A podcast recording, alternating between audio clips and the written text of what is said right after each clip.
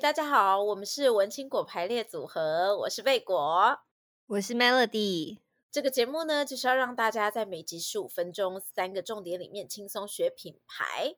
那今天贝果和 Melody 要变身，就是我们今天我们两个是皇室观察员，突然觉得自己都高贵了起来。喝个下午茶，等一下我的语速都要这样子。Hello。我等一下讲话都要拐弯抹角，超讨厌！那我们会不会这集录完之后反而被延上？好啦，为什么时候我们节目居然要变成一个就是八卦节目了吗？真的，我觉得我们可能八卦节目会比较吃香，好不好？如果喜欢我们，就是不停的在讲一些你知道时尚啊、八卦啊，然后一些那奇奇怪怪的事情，欢迎在我们的社团“我经过排列组合”留言，我们会记起来的。我们以后都不要讲正事了，我们就讲一些八卦。不是我抛给你接，你不就是应该要那个吗？矫正回来，老师，老师你怎么这么快 这么快放弃人生？我们从此以后都讲这些你知道乱七八糟的事情，OK？好，老师，老师就是放弃了我。我现在来拉回来一下，为什么会 说皇室呢？我们今天要用前一阵子在英国皇室风风火火的 Meghan 和 Kate 来讲个人品牌和企业品牌的差别。所以，我们一样给大家三个重点。第一个重点就是企业和个人品牌需要分开。第二个就是既有企业的话，我们要从受众的角度出发。第三个就是，如果你是新创的企业怎么办呢？你就承认吧，这个品牌它是另外一个人，不要硬是觉得它就是你。好，这就是我们的三个重点。到底这跟 Megan 和 Kate 就是这这个乱七八糟的这件事情有什么关系？大家就继续听下去喽。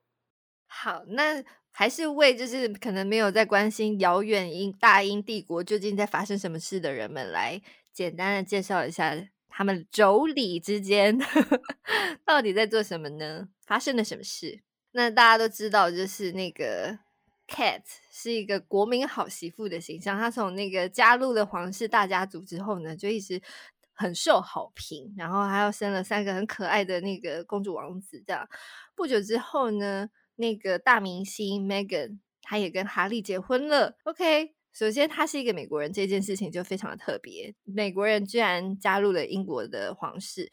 还有一件事情就是。他是有色人种，所以甚至那时候在英国的媒体上面还有人说：“哦，我们的皇室的血统要被染色了。”就说出一些比较有歧视性的语言。真是的，学学女王好不好？人家女王都没说什么了。总之就是女王也是就什么话都不说的接纳了。这个她成为了媳妇没多久，她就是做了很多很打破英国皇室传统的事情，比方说她的婚礼，然后以及她后来怀孕，她到底要怎么生产之类的，都跟皇室一点都不一样。果然生完没多久，她就说，她就觉得她没有办法，就是待在皇室这个地方了。就是她跟她的老公哈利，就是讨论他们要独立，而且是真的很独立。好像他们那个时候就有提出说，他们就不不拿。皇室的优惠，对不对？他们就是要变成一个平凡人，然后要在加拿大生活这样子。好，那哈利的哥哥，然后女王也都发表了声明，就说：“OK，好吧，你们去做这件事吧。”这样子，以为这一切就已经画下了一个，你知道，就是终点。殊不知 Megan 和哈利又来了一个震撼弹，就他们大张旗鼓的出了书，然后大张旗鼓的受访。而且受访的人还是谁呢？就是访问他们的人，还是美国赫赫有名、大名鼎鼎的 Opera。但是大家看了可能会就会发现，他们其实在访问的时候，Megan 是以一个主角的形式在这个节目里面，反而哈利是一个非常小的配角。所以在这边，其实我觉得就可以开始讨论，为什么我们今天想要把 Megan 跟 Kate 放在一起。因为其实 Kate 加入皇室也蛮长一段时间了，但是他为什么他一直都顺风顺水？其实我觉得他做到了很大的一件事情是，他完全的变成了皇室的非官方代言人，他自己没有声音，一切都是为了皇室而做。那他为什么是非官方？他这样不就是官方了吗？她已经是皇室媳妇了。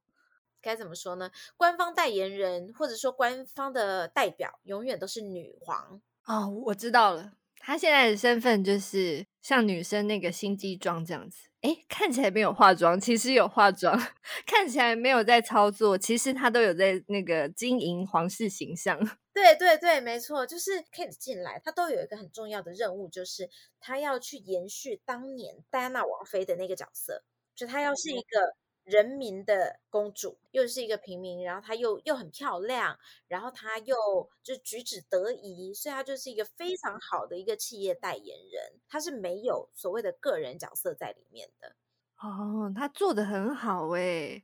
但是这样不会太委屈了吗？现在都什么年代了，他不能经营部落格这样子。我的皇室生活，你记不记得那时候，Kate 她曾经经历过一段，就是她常常会被偷拍啊。她甚至有一个，我记得那时候让我觉得她快要撑不下去的那一件事情，是她去法国度假的时候，她在屋顶被拍到，就是做日光浴，然后完全没有穿啊！居然有这种事情！然后我那一次我真的吓坏了，我想说，哇塞，这个就是连法国的媒体他完全没有要给英国皇室任何的面子，他们就直接公布了那个照片。啊，那后来英国皇室怎么处理这件事情？马上宣战。我们要我们要记得一件事情，他是非官方代言人。嗯，所以我在想说，我我在想，他们当时的处理方式可能也是针对一个非官方代言人，就是他们当然出来严厉的谴责这件事情的发生，然后呃，就是还是表面上面就是有有保护这个代言人的动作，但是他们没有再进一步就是做到像 Melody 所说的宣战。其实我觉得在这一块，为什么 Meg 呃那个 Kate 做的比 Megan 好的，就是我们的第一个。他有把企业和个人的形象分开，而且他分的非常的好。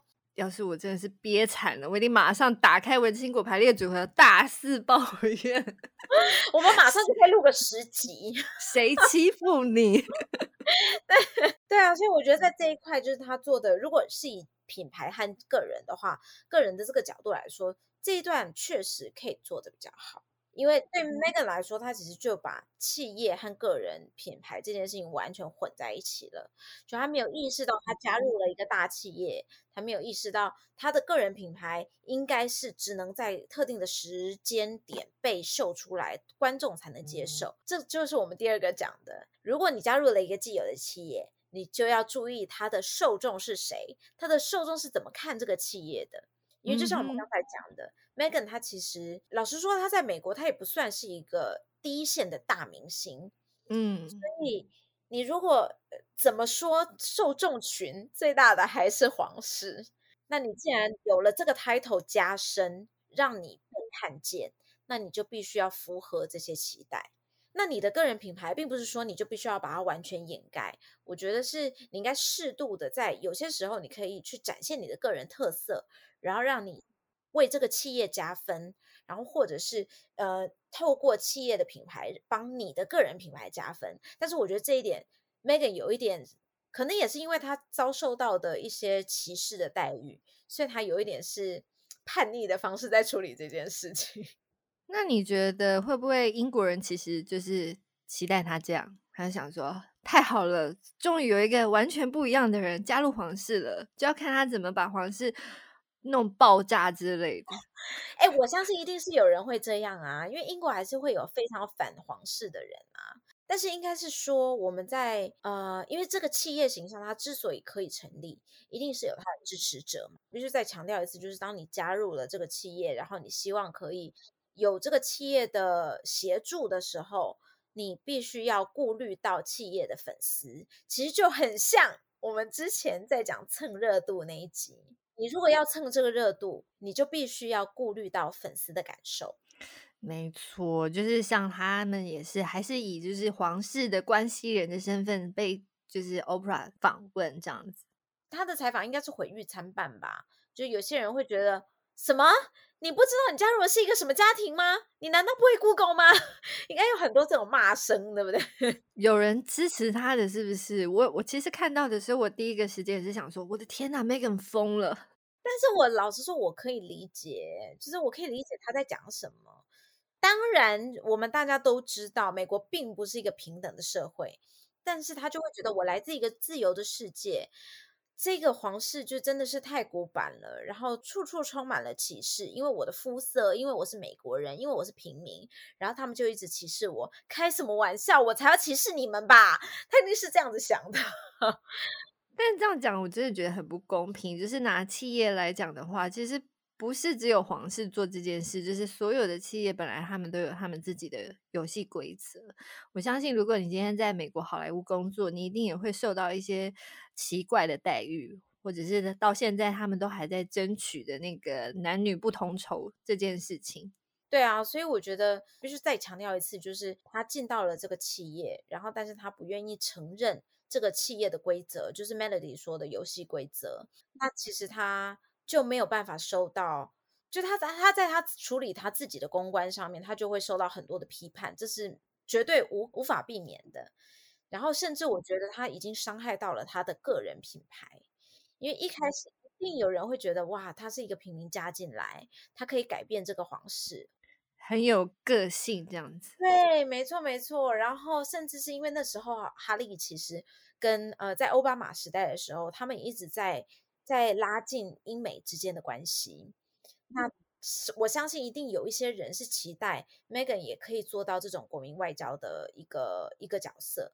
但是他完全没有，他反而还伤害到了他自己的个人品牌，所以我觉得他这个是非常可惜的，就是两边都受伤，两败俱伤。但是我觉得 Meghan 他也没有办法做一个新创企业，因为他把自己放太大了。其实那时候我不知道大家知不知道，就是他们把很多皇室的 title 啦，他们自己的名字啦，呃，都注册了商标。所以很显然的，就是他们把他们的头衔都注册下来，就是为了希望可以用这些头衔去做一些商业的用途。基本上他就必须要去正视一件事情，就是他的头衔就会是他的新创品牌，但是他的新创品牌跟他的个人品牌绝对是两件事情，他必须要分得非常清楚。我觉得其实，在 Meghan 身上，我就会看到了我们在台湾有很多的企业，他会有这样子的混淆吧？对对对，他会有这个迷思，他就觉得我我这个人我就是很棒，大家都喜欢我，所以我的我的品牌，我的新创企业也要跟我这个人一样，这么的有个性，这么的棱棱角角，就是我没有要妥协，大家看到品牌见品牌如见我本人。但是我觉得这个这个就非常非常危险，因为第一个就是。一个人他绝对会有让人讨厌的地方，但是一个品牌你必须要尽量的弱化让人讨厌的地方。但我不稀罕呐、啊，我就是想要想要来买我的品牌的再来就好。嗯，那我觉得这也是一个做法，但是这就会牵涉到第二件事情，就是一旦发生了公关危机，粉丝讨厌你也等于讨厌了品牌。不管是你自己本身发生公关危机，会波及到品牌，或者是品牌发生公关危机，一定会波及到你。绑太紧的结果就是大家都会互相伤害。我怎么觉得听起来有点浪漫？让我们一起共存亡吧！我在，你在。对，可是我想，如果大家想要做一个永续品牌，可能不希望大家辛辛苦苦建立起来的品牌，最后就是共存亡，应该没有这种想法吧？大家应该希望，就是如果今天真的是真的是创办人出了状况，假设 Meghan 他被拍到他背叛哈利，好了。或者是他在路上闪了一个无家可归的人巴掌，他总不希望他的整个商业品牌就就这样子瓦解了，对不对？这这这件事情，我觉得就是大家应该要去想的，就是如果真的有一件大事发生的时候，你要怎么样去保持你的商业模式，或者是你的商业形象还能继续往下走，继续赚钱，这是最重要的。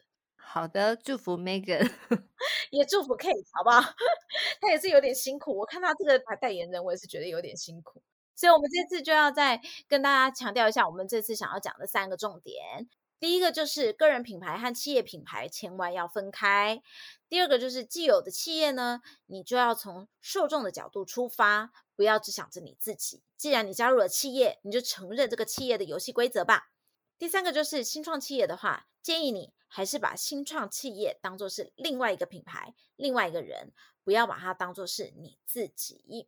好，那我们今天的节目就到这里，欢迎大家到 Apple Podcast 留下五星好评。所有的补充资料呢，我们也会在我们的脸书社团“文青果排列组合”上补充，所以大家一定要加入哦。我是 Melody，我是贝果，拜拜，拜拜。